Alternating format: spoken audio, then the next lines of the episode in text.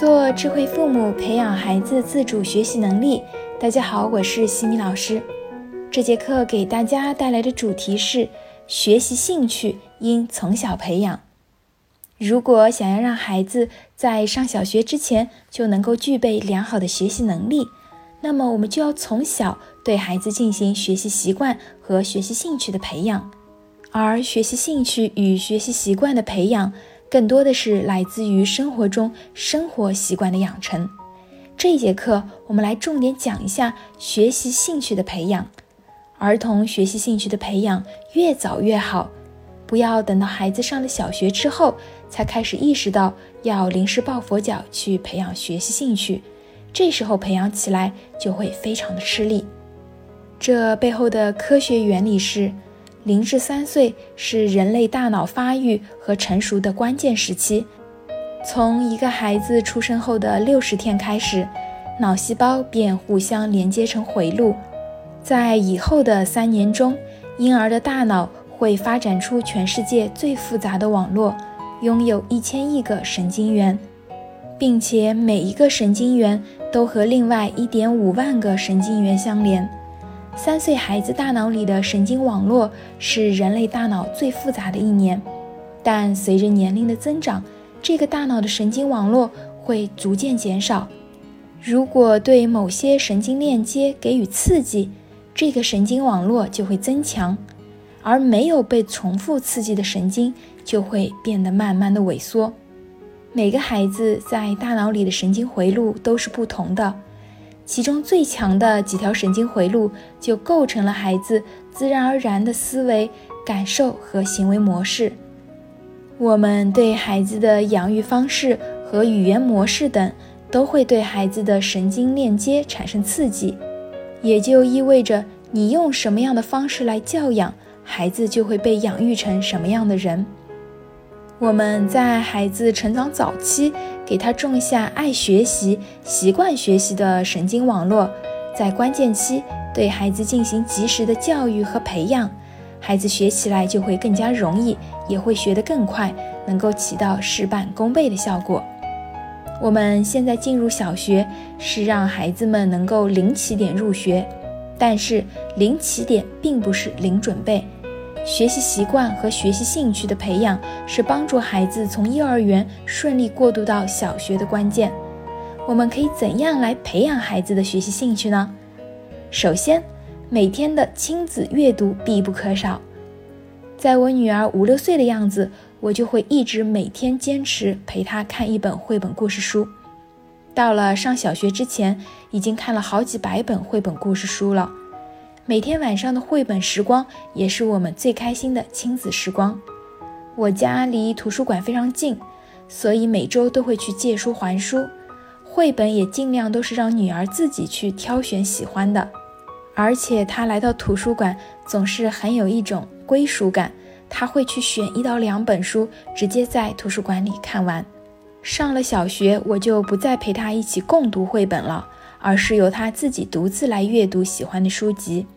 他把对阅读的兴趣继续延续着，同时我们依旧会经常去图书馆。这时候，圆圆已经不再会去选择带图片的绘本故事，而是会选择带拼音的故事书，一样是安安静静的坐在图书馆里看。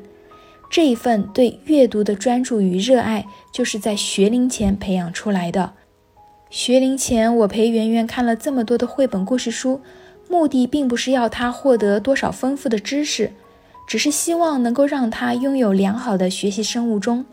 到了晚上八点半，他就知道该讲故事了，这就如同到点要知道吃饭一样。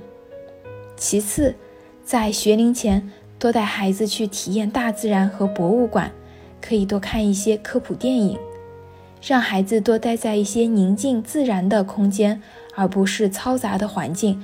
或者打游戏、刷抖音，安静的环境对孩子专注力的培养也是有很大帮助的。比如，我们可以去公园，孩子如果在目不转睛地看着小昆虫，我们就不要去打扰他，那是他在探索这个世界，这也是在学习。什么是学习？学习是通过阅读、听讲、研究、实践等途径获得知识或者技能的过程。我们不要误以为只有去学校上课了，那才是学习。其实，亲近自然、了解自然，都是孩子在观察生活、发现生活的机会。对于孩子的求知欲，我们要多鼓励、引导和帮助孩子一起找到答案，并且可以有意识地提出问题，引导孩子思考，锻炼孩子的思维力和想象力，主动地去发现和认知事物。不断的探索，让孩子体会到快乐和成就感，这就是在提高孩子的生活和学习能力。等孩子上了小学，会继续把这种探索思考的习惯延续到课堂中。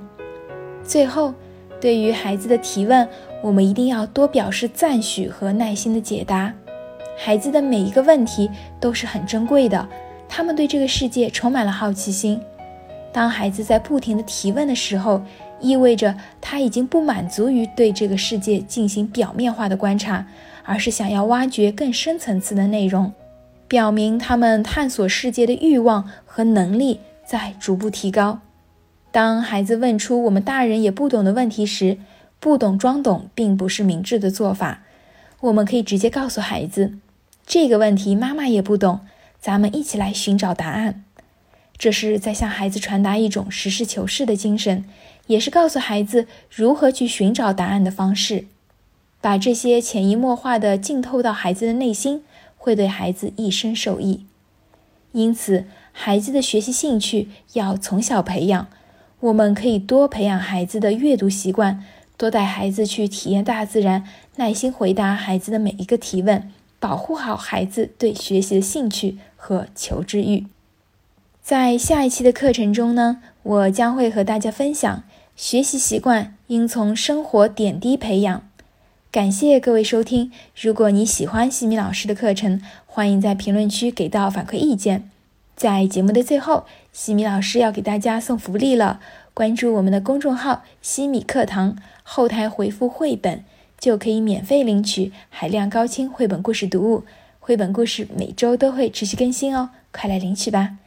感谢各位收听我们下次见。